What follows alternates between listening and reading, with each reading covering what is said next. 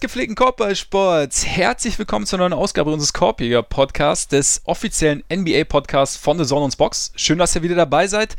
Gut, dass ihr dabei seid, denn heute gibt's Sonderfolgenalarm.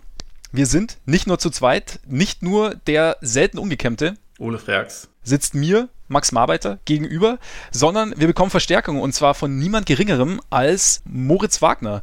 Wir haben ein kleines Interview geführt, sensationell und äh, das wird es jetzt gleich hier im Anschluss geben vielen Dank an dieser Stelle auch nochmal an, an Moritz, dass er sich Zeit genommen hat für uns. Und ja, ich würde sagen, wir legen einfach direkt los, bevor wir uns jetzt hier komplett verhaspeln, oder? Ich halte das auch für eine sehr gute Idee. Ein kleiner Hinweis, bevor wir loslegen, vielleicht dann doch noch. Es war teilweise mit der Verbindung etwas hakelig. Also wenn ihr mal nicht alles perfekt oder wenn es mal ein bisschen ruckelt, seht es uns bitte nach. Wir haben unser Bestes getan. Moritz hat auch sein Bestes getan. Nur, dass ihr Bescheid wisst. Und jetzt aber wirklich los. Viel Spaß. Ja, und jetzt sitzt er uns tatsächlich nicht ganz gegenüber, aber ist doch direkt mit uns verbunden aus Washington. Nationalspieler, Wizards Big Man, Moritz Wagner. Hi Moritz. Guten Tag, alles ja. klar? Ja, bei uns alles gut soweit, bei dir? Alles frisch, ja. Sehr schön, sehr schön. Ja, willkommen im Korbiger Podcast. Vielen Dank, äh, dass du dir Zeit nimmst für uns, so zwischen deinen diversen Spielen und beim doch nicht ganz entspannten Terminkalender. Ja, alles gut. ganz entspannt. sehr gut, sehr gut. Äh, gerade, wo, wo erwischen wir dich gerade? Ich sitze gerade im Auto, Flughafen, fliegen heute nach Indiana. Ah, okay. Genau, morgen gegen die Pacers, danke. Genau. Ja, du, äh, genau, normalerweise bist du ja mittlerweile in Washington jetzt seit ein paar Wochen. Davor viel umgezogen in letzter Zeit, irgendwie von Berlin nach Ann Arbor, dann nach LA, dann nach Washington.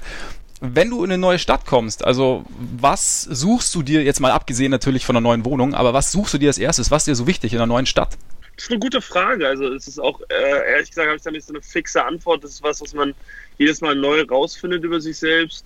In LA wusste ich ziemlich genau, was ich mir gesucht und was ich wollte. Und zwar, mhm. ich wollte beim Wasser sein, einfach weil ich wusste, dass das vielleicht die einzige Chance in meinem Leben ist, mal am Wasser zu leben. Und da wollte ich sie nutzen. Und jetzt in DC ist es eher so, dass ich in der Stadt leben wollte, weil ich ein bisschen mehr im Zentrum sein wollte und nah bei der Arena. Und das hat ganz gut funktioniert. Also es, es, es hängt immer so ein bisschen von der Stadt ab. Mhm. Arbor ist eine kleine Stadt, das heißt, das ist eigentlich ziemlich egal, wo man lebt, weil man kommt überall in fünf bis zehn Minuten hin. Deswegen ist das eigentlich ziemlich entspannt. Aber ja, jetzt in DC lebe ich ziemlich, ziemlich zentral und das ist auch ganz gut so. Okay, ja, cool. Ja, du hast es mehr, hast du ja schon angesprochen. Du hast auch irgendwann, irgendwann hast du mal gesagt, dass es so ein bisschen so einen therapeutischen Effekt auf dich hat. Hast du in DC, hast du da schon irgendwas oder wie schaltest du generell so ab zwischen den Spielen oder was hilft dir da? Ja, ich habe eine, ich habe eine größere Wohnung als in LA natürlich auch preislich, natürlich auch viele Gründe. LA ist natürlich extrem teuer, mhm. äh, wenn man das mit normalen Städten vergleicht. DC ist jetzt auch nicht gerade billig, also es ist auch in den Top 10 der teuersten Städte in Amerika, aber da kann man sich doch eine größere Wohnung, wenn man in der Stadt lebt, leisten als in LA. In LA ist man dann gleich arm. Deswegen, also ich habe da schon meine Art und Weise, wie ich abschalten kann und so ein bisschen meine eigene Höhle nutze, um, um die Gedanken auf andere Sachen zu lenken. Also gerne auch mal zu Hause einfach so ein bisschen runterkommen in eigenen vier Wänden. Ja, und genau, genau. Ja. Ziemlich simpel, ehrlich gesagt. Also ob das jetzt ein TV-Show ist, FaceTime mit der Familie, solche Geschichten. Ja, das reicht ja oft auch, ne? Muss ja, muss ja nicht immer aufregend sein. Ne? ja, genau. Äh, man konnte sich ja in letzter Zeit auch einiges angucken in Washington, so die, also in sportlicher Hinsicht, die Mystics haben die WNBA ja. gewonnen, Nationals wurden MLB-Champion. Wie viel hast du davon mitbekommen? Viel. Und ich muss ganz ehrlich sagen, das ist eine der Sachen, die echt hier raussticht in DC, dass es ein sehr großes Zusammengehörigkeitsgefühl gibt in den Sportteams. Dieses, äh, vor allen Dingen mit den Mystics natürlich, die die gleiche Facility nutzen wie wir, dass es da einen gewissen Zusammenhalt gibt. Ähm, das habe ich fast schon ein bisschen an College erinnert, wo Mädchen und Jungs das gleiche, die gleiche Halle genutzt haben. In, hier ist es auch so gewesen im Sommer und natürlich fiebert man da umso mehr mit, wenn man gewisse Beziehungen zu den Spielerinnen hat und man war, ich war natürlich auch bei einem oder anderen Spiel, weil es, die, die Stimmung war fantastisch und dass sie das gewonnen haben, ist natürlich unglaublich. Und dann auch mit den Nets so ein bisschen die Underdog-Mentality, dass sie das gewonnen haben, ist super für die Stadt. Und ähm, jetzt könnte man natürlich sagen, die Wizards müssen jetzt auch mal kommen, aber das ist natürlich auch ein langjähriger Prozess. Es geht nicht einfach so. Das war bei den Nets so, das war bei Mystics so. Das heißt, man das inspiriert dann natürlich auch irgendwie und motiviert dann natürlich auch irgendwie. Ja, du hast, du hast ja im Sommer in einem Interview mit The Zone auch gesagt, dass sich in, in Washington dieses Politische sehr reizt. Also, dass, dass du dich freust, auch irgendwie bei den, ja. bei den Wahlen mittendrin zu sein. Wie viel bekommst du da schon mit? Also, jetzt von der Stadt direkt nicht so viel, ich interessiere mich viel mehr dafür, seitdem ich in der Stadt bin. Liegt aber eher an mir, würde ich sagen. Also ich, ich, ich, ich habe das Gefühl, dass ich mehr Podcasts höre oder mich ein bisschen mehr informiere, was diese Politik-Sache angeht, weil ich mich sehr dafür interessiere, da aber sehr, sehr vorsichtig bin, was ich sage, weil ich immer noch denke, dass ich ein sehr gefährliches Halbwissen an, äh, habe, was das angeht. Und das finde ich in der Politik immer ziemlich schwierig. Ja, aber es ist ein, für mich ein sehr interessantes Thema, sowohl in Deutschland als auch in Amerika, gerade in Amerika mit dem, was hier abgeht. Ähm, und faszinierend für mich. Und das ist auch cool, so dabei zu sein. Und ich meine, ich fahre jeden Tag am Weißen Haus vorbei und es ist, ist schon irgendwie lustig, ja. Hast du dieses, dieses Interesse schon immer gehabt oder ist das so über die letzten Jahre ein bisschen gereift? Ich hatte Politikwissenschaften als Leistungskurs in, äh, auf dem Gymnasium. Also es hat mich schon irgendwie immer interessiert. Für mich, ich bin, glaube ich, ein bisschen zu emotional für Politik. Also ich, Politiker sind ja sehr, sehr gut, sich aufs Sachliche zu beziehen und da irgendwie so zwischen den Zeilen sehr, sehr solide zu sein. Und ich, ich glaube, ich würde da sehr einfach aus dem Schemata rausspringen und nicht so viel denken. Deswegen glaube ich, bin ich ein bisschen zu emotional für die Politik, aber interessieren tut es mich trotzdem. Ja, du hast schon gesagt, du bist vielleicht zu emotional, um dann im Endeffekt äh, zu entscheiden, aber jetzt nehmen wir mal an, du dürftest quasi entscheiden, so als Präsident oder Kanzler oder was auch immer, welches Thema läge dir denn am meisten am Herzen oder was, was wäre so das Thema, das du als erstes angehen würdest? Das ist eine, wow. Ähm, jetzt wird's deep. Interessante Richtung, die wir jetzt gehen. ja. Finde ich gut.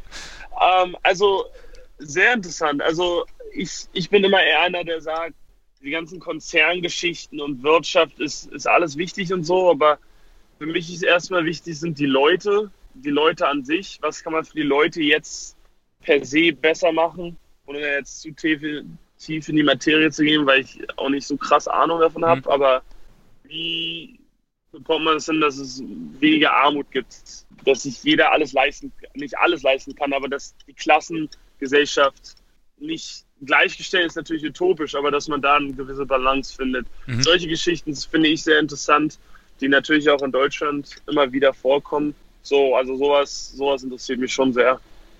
Ja, der Kontrast ist in den USA natürlich auch nochmal extremer dann ein bisschen sichtbar, ne, als in Deutschland zwischen jetzt arm und oder ganz arm und reich, ne? Oh ja. Und da ist es ja natürlich auch total interessant. Als NBA-Spieler ist man dann in einer interessanten Situation, weil ähm, man macht ja extrem viel Geld für etwas, was eigentlich gar keine Arbeit ist. So. Mhm. Ähm, und da zu sagen, okay, ich setze mich für die Mittelklasse ein oder für die untere Klasse ist natürlich auch irgendwie, weißt du, also das ist natürlich auch eine sehr interessante Situation, in die man sich, also die ganze Dynamik, die Schere zwischen Arm und Reich in Amerika ist extrem weit auseinander. In der Mittelklasse gibt es fast gar nicht. Ähm, und das, da, da hast du recht, und das muss man sich schon, das ist echt krasser, das ist mir auch in Michigan damals schon aufgefallen. Das ist deutlich heftiger, als was man in Deutschland sieht. Mhm. Man hat das über die letzten Jahre immer mal wieder so verfolgen können, dass beispielsweise Bradley Beal und John Wall sich auch äh, sozial sehr engagieren in Washington. Was, was denkst du, was man halt gerade bei solchen Themen irgendwie, was auch die, die Integration und sowas angeht, was, was man da als Sportler so alles bewirken kann? Und das muss ich ganz ehrlich sagen, bin ich dankbar, dass du das ansprichst. Das ist eine der größten Sachen, die raussticht für mich bis jetzt meiner, in meiner Zeit bei den Wizards ist, inwiefern die Organisation sich für Community-Geschichten und das fängt bei so kleinen Sachen an, wie Bradley Beal halt letztes Jahr war Botschafter für ein Highschool oder für so ein JUCO-Team und da hat das halt Weihnachtsgeschenke und solche Sachen. Das sind kleine Dinge, aber die haben letztendlich einen riesen Impact. Und da muss ich ganz ehrlich sagen, das begeistert mich bis jetzt am meisten bei den Wizards, wie das gemacht wird. Und das fängt mit den größten, mit den besten Spielern an, wie John Wall und Bradley Beal. Und wo, wo man von außen immer sagt, ja, die machen das, weil sie es machen müssen. Und jetzt kann ich von innen so sagen und das beobachten und sagen, Alter, die haben wirklich Bock da drauf und für die ist es wichtig. Ja, ganz kurz, du hast, du hast das mit den Wizards hast du sie jetzt angesprochen. Du, in LA hast du, habe ich auch mal ein Zitat von dir gelesen, wo du sagst, dass in LA einfach, also hat auch so ein bisschen mit dem Kontext zu tun, dass du da halt festgestellt hast, dass viele Menschen leben, die einfach zeigen müssen, wie reich sie sind und dass du selber hoffst, dass du niemals so wirst. Ähm, wie schwer ist es eigentlich, also du hast jetzt schon gesagt, bei den Wizards ist es denen sehr, sehr viel, sehr wichtig, Community-Arbeit zu leisten, aber wie schwer ist es so im Kontext der NBA und USA, wo halt Status viel zählt, wo Geld auch irgendwie so einen entscheidenden Teil der Anerkennung ausmacht? Also merkst du da schon, ist, ist es ein schwer, schwieriges Umfeld, um, um quasi so auf dem Boden zu bleiben, was dieses, diese Reichtumgeschichte angeht, oder ist es für dich total okay? Ich würde mal so sagen, es ist ein schwieriges Umfeld, nicht überhaupt, aber das gar nicht. Also das, mhm. das hängt ja schon so ein bisschen, du bist ja derjenige, der das entscheidet letztendlich. Ja. Ähm, aber es ist schon unterschiedlich von Stadt zu Stadt. Also ich würde jetzt schon sagen, dass in LA das schon so ein bisschen so ist, dass Geld so ein bisschen, äh, wie soll ich sagen, das Leben regelt. In DC ist mir das jetzt bis jetzt noch nicht so krass aufgefallen. Es hängt, es hängt natürlich von Stadt zu Stadt ab. Aber generell, ja, also ich, wie soll ich sagen, ich, ich bin jetzt nicht in einer Situation, wo ich mich äh, beschweren kann darüber, dass ich gut Geld verdiene als Basketballspieler. Aber ich möchte natürlich nicht so gesehen werden. Also ich möchte natürlich nicht als äh, reicher Schnösel gesehen werden, der quasi nicht arbeitet für sein Geld, sondern ich möchte als ein normaler Mensch gesehen werden, so wie ich jeden anderen auch sehe. Und ähm, irgendwie diese Bescheidenheit behalten in meiner Karriere, unabhängig davon, was mein Einkommen ist. Weil es letztendlich auch egal, es kann ja auch mal wieder bergab gehen in der Karriere und dann macht man nicht so viel Geld und dann sitzt man da, weißt du? Also mhm. ich möchte da immer irgendwie eine, eine, Balance halten, das ist mir sehr, sehr wichtig und dass mich alle anderen auch so sehen und das irgendwie nicht vom Geld abhängig machen, das stört mich irgendwie sehr.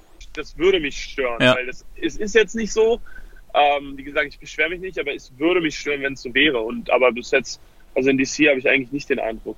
Okay, also sehr gut. Ähm, ich meine, das College-Setup ist natürlich ein bisschen anders. Du hast irgendwie am Anfang, glaube ich, im Dorm gewohnt lernt man da so ein bisschen kompromissbereiter zu sein und äh, sich gleichzeitig auch irgendwie klar zu werden, wo man Kompromisse eingehen kann, wo man aber doch dann klar irgendwie zu dem stehen will, was man so, ja, was einen jetzt quasi ausmacht oder was man gerade will. Also es ist so ein bisschen, ist auch so eine kleine, kleine Lehrerfahrung oder Lernerfahrung. Ja, auch. Das College, das Dormleben ist schon, also ich meine, auf einmal, ich weiß noch, die erste Nacht, da sitzt du auf einmal da und du hast keine, du hast kein eigenes Badezimmer, ein Community-Badezimmer und musst mit deiner mit deiner Kulturtasche da ins, ins Badezimmer laufen, äh, über den Flur und denkst du so, Alter, was mache ich denn hier? Das ist ja wie in der Jugendherberge. ähm, und dann irgendwann gewöhnst du dich halt so krass dran, dass du gar nicht mehr drüber nachdenkst.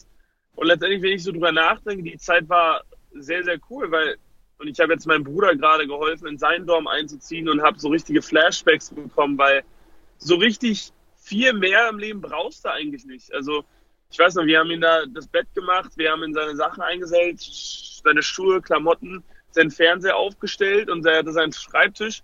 Und letztendlich viel mehr braucht man nicht im Leben, um halt in seiner Lane zu bleiben, um das zu machen, was er möchte und das ist Basketball spielen. Und so habe ich mich damals halt auch gefühlt und manchmal vermisse ich das so ein bisschen jetzt in der NBA, wo man quasi alle Ressourcen hat der Welt.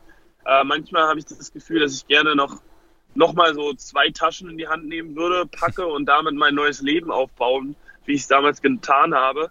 Nicht, dass ich nicht zufrieden damit wäre, wie ich es gemacht habe, aber einfach, das ist irgendwie schon ein ganz geiles Gefühl. Ja, ich kann es so ein bisschen durch meinen Bruder nochmal leben. So die Einfachheit der Dinge quasi. Ja, es ist simpel und letztendlich macht man das Gleiche. Also ich, man guckt Basketball abends, man, man spielt Basketball den ganzen Tag.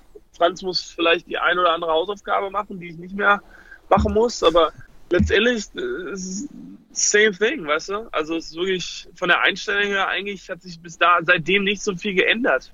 Was ich ziemlich interessant finde, weil ich sitze jetzt hier mit der NBA und mache Geld und er, weißt du, er macht Hausaufgaben, aber es ist letztendlich der gleiche, fast das gleiche mhm. ähm, von der Einstellung her. Ja, wo, wo du ihn schon angesprochen hast, also für dich hat es ja offensichtlich sehr gut funktioniert. Es gibt aber gleichzeitig irgendwie ganz viele Wege, wie es jetzt Spieler versuchen, irgendwie ihre Karriere zu entwickeln, ob sie das über die, über die europäischen Ligen versuchen oder auch über die G-League, die ja immer mehr äh, investiert. Wie hast du deinen Bruder Franz bei der Entscheidung unterstützt, auch nach Michigan zu gehen? Es, es war nicht so easy, weil du willst natürlich nicht ihn unter Druck setzen und gleichzeitig habe ich als als Mensch das erste Mal in meinem Leben eine gewisse Verantwortung gespürt und etwas gefühlt, wo ich sagen muss, dass ich mehr, dass es mir mehr ans Herz gegangen ist, was er macht, als das, was ich mache gerade in meinem Leben. Was natürlich äh, irgendwie herausfordernd ist, wenn man das das erste Mal in seinem Leben hat. Ich glaube, ich habe Franz einfach gesagt, du musst dich nicht unter Druck gesetzt fühlen, von wem auch immer. Wenn, ob das Michigan ist, die dich rekrutieren, ob das Alba ist, die dich unter Vertrag nehmen wollen mach einfach, was du denkst. Und ich glaube, das hat er auch, er hat, also ich glaube, er hat das mit extrem viel Cojones gemacht, ähm, ich ich, ich finde es wirklich, ich habe, ich war persönlich überrascht, weil ich meine, Franz hat so ein krasses Support-System, was ein jungen Spieler sich wünschen kann. Und das, das Faszinierende ist, das weiß Franz. Und Franz war sich das bewusst, was für ein möglicher junger Basketballspieler er ist, indem er wirklich jede Chance bekommen hat, die er sich wünschen kann, als junger Spieler zu spielen, durch Fehler durchzuspielen und seine Erfahrungen in jungen Jahren zu machen. Und die Option hätte er weiter gehabt und er hatte irgendwie das Gefühl, also warum, das müsste er mit ihm besprechen. Ich glaube, das wäre unfair, wenn ich ihm jetzt die Worte aus dem Mund nehme, aber er hat eine Motivation in diesem anderen Weg gefunden. Und als ich gehört habe, dass das so ist, habe ich gesagt, Alter, das ist ziemlich egal, was andere sagen. Du musst das machen, was du für richtig hältst und was du machen möchtest. Und da bin ich sehr, sehr stolz, äh, egal welcher Weg das letztendlich ist. Ich bin sehr, sehr stolz auf die Art und Weise, wie er das dann letztendlich entschieden hat, auf, für sich selber, ähm, weil das kann ihn letztendlich keiner abnehmen. Ja, wenn du schon diese, diese Verantwortung ansprichst, ich meine, du bist ja selber noch total jung, bist noch nicht irgendwie wahnsinnig genau. tief in deiner Karriere drin, trotzdem in der Hinsicht ja irgendwie schon ein, ein Vorbild. Wie gehst du damit um, dass sich halt diese Situation auch so schnell verändert dann?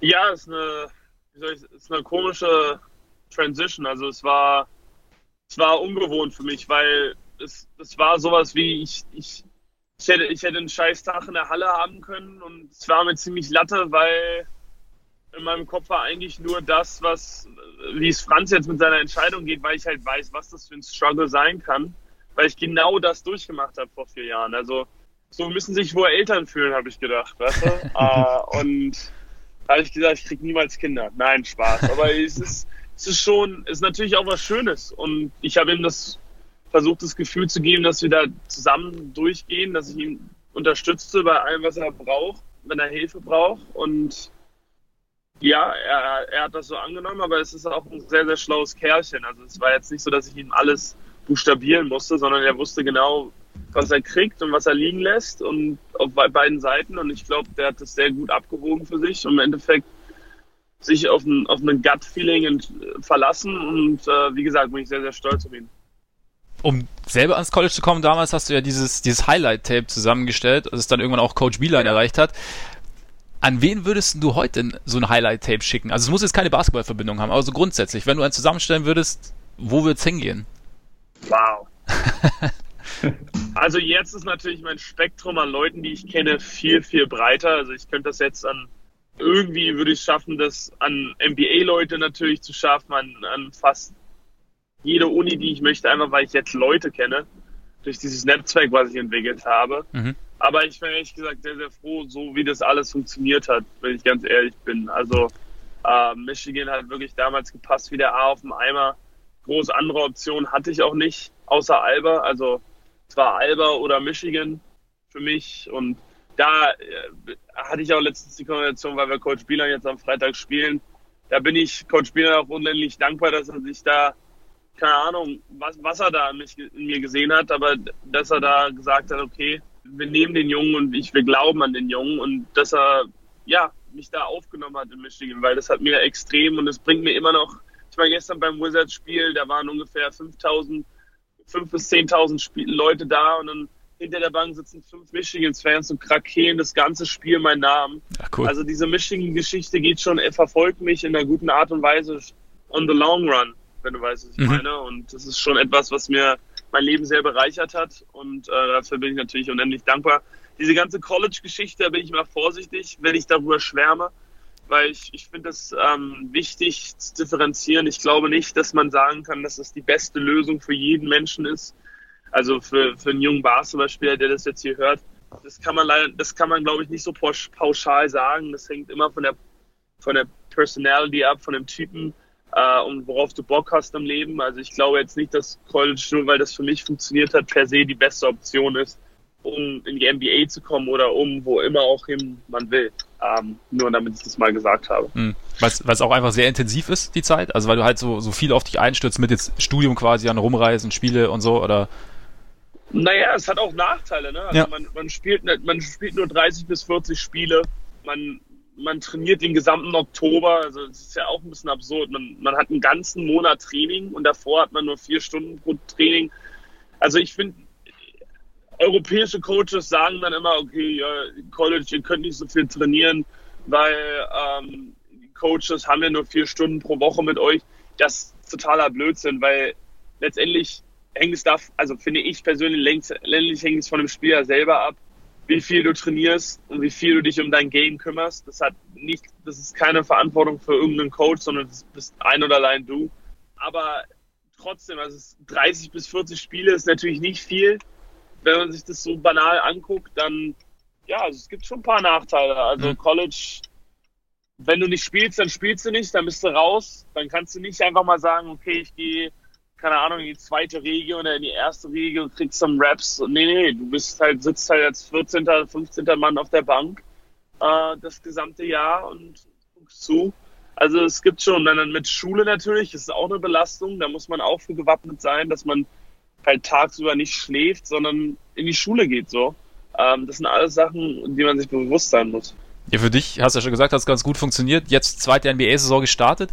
War da deine Herangehensweise irgendwie eine andere als vor der ersten? Also du kannst ja schon ein paar Abläufe, warst natürlich beim neuen Team, aber hat's irgendwie, warst schon ein bisschen sicherer oder? Ähm, ja, man weiß natürlich, was kommt, man, wie viel Belastung, also man, man weiß so ein bisschen, wann die Wall kommt, wann man irgendwann keinen Bock mehr hat auf Basketball. Also dementsprechend kann man sich vorbereiten. Dann natürlich ist für mich das erste Mal eine richtige Chance, keine Ahnung, zu zeigen, was ich kann und so ein bisschen klar eine richtige Rolle zu spielen und durch Fehler durchzuspielen, wofür ich natürlich total dankbar bin. Und dementsprechend bereitet man sich natürlich auch vor. Also ich habe so ein bisschen versucht, meine Diät jetzt, das ist aber auch alles so ein ongoing process, deswegen mag ich das eigentlich nicht so zu sagen, ich habe das jetzt gemacht und jetzt geht es mir besser, sondern mhm. das ist noch so eine Learning by Doing Geschichte, wie ich esse, was ich trinke, was ich, wie ich schlafe, all solche Geschichten versuche ich mich, wie ich besser einschlafen kann nach Spielen. Da versuche ich mich so ein bisschen vorzuentwickeln in meinem, in meinem Wissen, äh, um das bestmöglich für mich ja, zu, zu, zu, haben, zu haben und zu entwickeln. Wie sind deine, deine ersten Eindrücke so? Also viel, wahnsinnig viele Spiele hattet ihr ja jetzt noch nicht, aber wie sind so bisher deine ersten Eindrücke von deiner Rolle und auch von, von euch als Team? Also erstmal die Truppe macht extrem Spaß, echt eine coole Truppe. Ich glaube, nicht viele Leute von außen glauben viel an uns, was mich jetzt persönlich überhaupt nicht stört. Letztes Jahr war ich in einem Team, wo die Expectations sehr, sehr hoch waren und wir maßlos enttäuscht haben. Es wäre schön, wenn es diesmal andersrum ist. Ich glaube, Bradley Beal ist ein Spieler, der ist ein All-Star, der verdient, in einem Team zu spielen, was wirklich jede Nacht um Sieg mitspielt. So gut ist er. Ähm, und ich glaube, ne, wir haben eine Truppe, die jeden Abend, die es möglich machen kann, jeden Abend hart zu spielen. Und das müssen wir halt auch tun. Also ich glaube, vom Talentlevel sind wir gerade da, aber wir müssen halt jeden Abend sehr, sehr intensiv, sehr, sehr hohes Level an Energie bringen und tough spielen, um, um uns in eine Situation zu packen und zu gewinnen. Und bis jetzt haben wir es ganz gut, außer einmal gegen die Timberwolves haben wir es komplett verschlafen, aber bis jetzt haben wir eigentlich eine ganz gute Saison gespielt, hätten gegen Houston wahrscheinlich gewinnen sollen in diesem unglaublichen Hin und Her und dann ähm, gegen San Antonio hatten, waren wir auch ein bisschen unglücklich in der letzten Sekunde.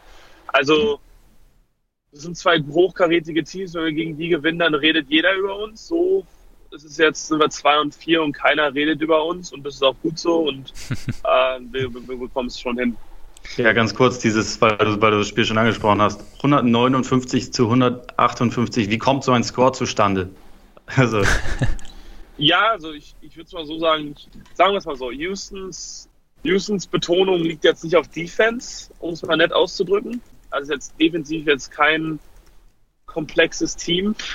Und dafür sind sie offensiv extrem schwer zu stoppen, weil James Harden einer der besten Scorer aller Zeiten ist und es irgendwie schafft, an die Freiwurflinie 20 Mal pro Spiel zu kommen und dann haben sie extrem gute Shooter und Rebounder drumherum, dass sie nicht mal komplexe Systeme laufen müssen, um den Gegner auszutricksen, sondern es ist eigentlich nur James Harden wirft oder Russell Westbrook und dann wird der lange Rebound gesucht, was jetzt für den Instinkt eines Basketballers erstmal nicht natürlich ist, weil der Ball erstmal extrem weit wegspringt. Die werfen 55 Dreier pro Spiel ungefähr das ist, das ist absurd, wie viele Dreier das sind. Das heißt, es sind 55 Rebounds, die weit weg vom Ring springen. Also man muss ein bisschen umdenken gegen Houston und die dadurch, dass sie auch so langsam spielen und James Harden den Ball kaum bewegt, ist es so ein träges Spiel. Man muss aufpassen, dass man nicht in, das gleich, in den gleichen Rhythmus reingezogen wird, sondern sein, sein Tempo spielt. Also Houston ist sehr, sehr challenging. Ja, war, war ein krasser Schlagabtausch. War aber eine gute Nacht. Also wir haben echt gut gespielt, glaube ich.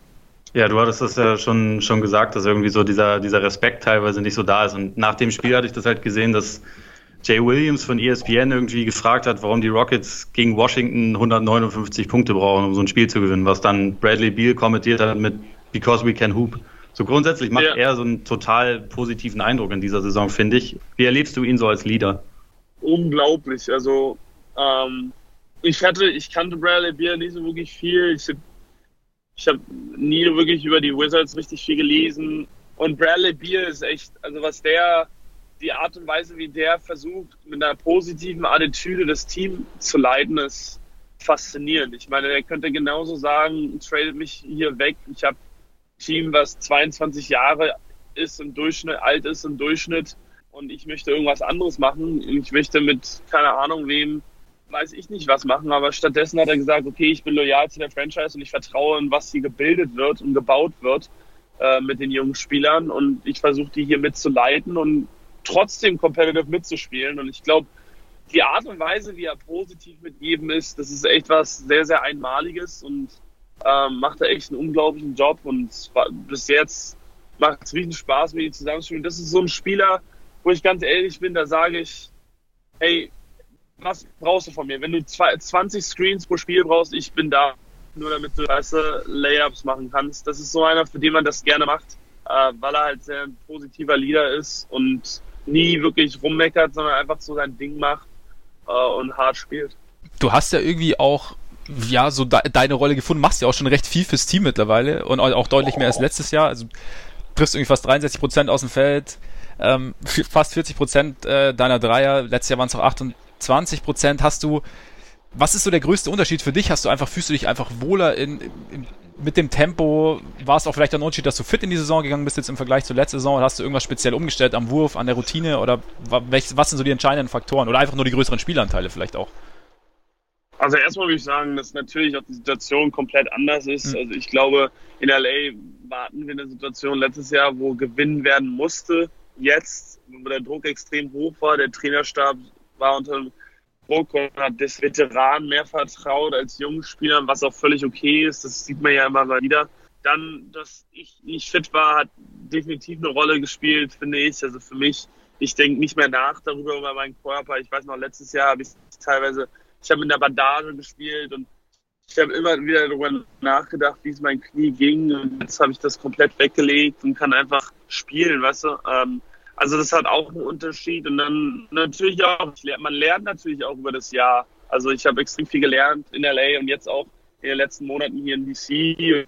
Einfach so eine Sicherheit in seiner Rolle zu haben und da Konstanz zu haben, zu wissen, dass man seine Minuten bekommt und da, da aber auch drin lernt, gibt einem so eine Sicherheit, äh, inspiriert mich irgendwie weiterzumachen und besser zu werden, weil da ein gewisses Vertrauen ist von Coach zu Spieler und das möchte ich natürlich zurückgeben. Äh, dadurch, dass ich meine Rolle meistere, was auch immer das ist. Jetzt in letzter Zeit ist es weniger Dreierwerfen, sondern mehr zum Korb rollen. Und, weil wir haben so gute Schützen, vor allen Dingen in der Second Lineup, dass das für mich eigentlich der Job ziemlich einfach ist und das eigentlich nur traditionell zum Korb rollen und meine Layups reinmachen, was, wie du gesagt hast, 63 Prozent klingt jetzt erstmal ziemlich hochprozentig für mich, aber ich bin ja meistens weit offen, weil ich einfach ein Layup habe, mhm. weil die Jungs mich so gut freispielen. Also meine Rolle ist ziemlich äh, simpel und ich, äh, ich bin sehr happy darüber.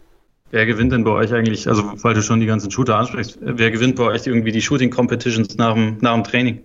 Davis Bertans, ich glaube, ich mir. würde jede, jeden einzelnen Shooting Competition gewinnen. Der Kollege ist ja so, so ein guter Werfer. Ich, also Duncan Robinson ist noch da von seinem Level.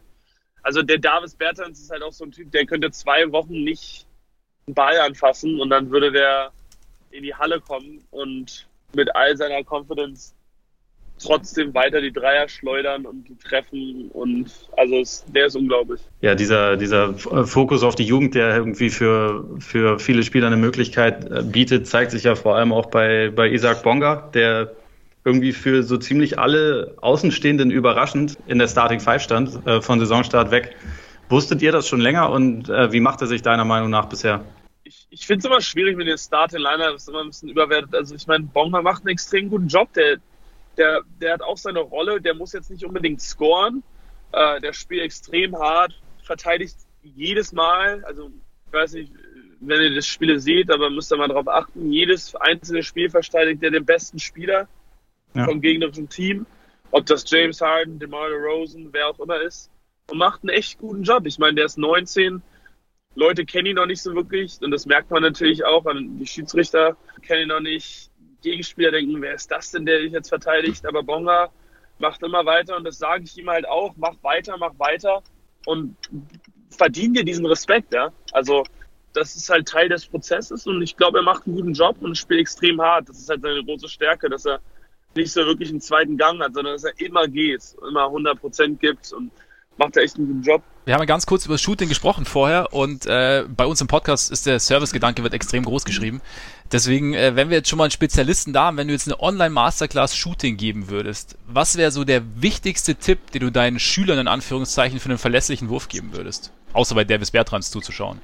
Verlässlichen Wurf. Was ist so der erste Schritt für einen guten Wurf? Also was, was, was musst du auf jeden Fall beachten? Frage. Also technische Frage ist das Wichtigste wiederholen. Technische Frage ist natürlich schwierig. Also für mich ist das Follow-through immer sehr, sehr wichtig, also zu Ende zu werfen und nicht schon zurückzulaufen. Das klingt simpel und klingt langweilig, aber ist halt einfach wirklich so. Mhm. Seit der U14 das gleiche Problem.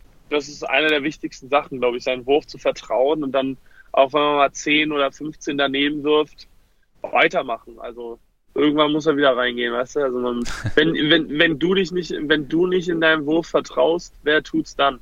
Das denke ich mir immer. Ja. Okay, gut. Ich werde später ausprobieren. Ich habe auch noch ein Spiel später. Ich äh, werde mal sehen. ja, siehst du? You're welcome. vielen Dank, vielen Dank, genau.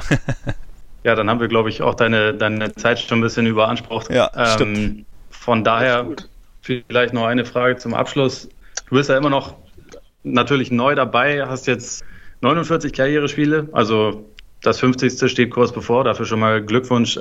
Was hast du seither oder was hast du in dieser Zeit gelernt, was du gerne schon so zu deinem Draft 2018 gerne gewusst hättest und was dich überrascht hat? Das ist eine gute Frage. Wow, ich stelle gute Fragen, Jungs. Hätte ich gerne gewusst. Dass die Draft äh, nichts bedeutet. also das, ohne das jetzt mal, ohne jetzt zu unromantisch zu wirken, aber nach der, also wirklich die Draft, der ganze Zauber, der ganze Bim-Bam, das Promposium, all der Bums, das interessiert keine Sau im Endeffekt auf dem Spielfeld, wenn es losgeht im Oktober, November. Also das, welcher Pick du bist, wo du herkommst, das interessiert keine Sau. Es geht eigentlich nur darum, wie gut du im Basketballspielen bist. Und es geht nicht darum, wie viel Geld du machst, nicht wo du gedraftet wirst und wo du herkommst und wie viel du im College gewonnen hast sondern es geht darum, wie gut du auf dem Feld bist und wie du dich beweisen kannst und wie du deine Rolle spielen kannst. Das hätte ich gern gewusst. äh, oder wie gesagt, das, das, das zu wissen hilft mir halt auch im Leben einfach, weil ich glaube, ähm, so ist, das ist überall im Leben so, ohne jetzt zu philosophisch zu sein, aber ja, definitiv. Die Vergangenheit zählt quasi wenig. Ja, es, ist, es interessiert eigentlich nur das Jetzt und Hier und Jetzt, genau. Ja, das sind doch sehr schöne letzte Worte eigentlich. Ja, ne? Auf jeden Finde Fall. ich auch. Sehr philosophisch heute. absolut, ja, absolut. Ja. ja, so bin ich. Können wir mal die Freddy, können wir mal die Zone Crew fragen, ja, so bin ich, Philosoph. ja, Darauf hat mir gehofft. genau. Ja, äh, ja, vielen Dank auf jeden Fall nochmal, dass du dir Zeit genommen hast. So zwischen oh, zwei Ding. Spielen. Und kein Ding. Ja, ich würde sagen, weiterhin viel Erfolg natürlich, dass es bei euch weiterhin bergauf geht, dass, du, dass ihr euch weiterhin gut zusammen entwickelt. Das, äh, Danke. Bradley Beal weiterhin gut anleitet und dass die Saison gut verläuft. Danke euch, Jungs. Danke, dass ihr mich dabei gehabt habt. Sehr gern. Es war uns eine Freude. Vielen Dank. Mach's gut, Jungs. Hau Bis rein. bald. Ciao. Ciao.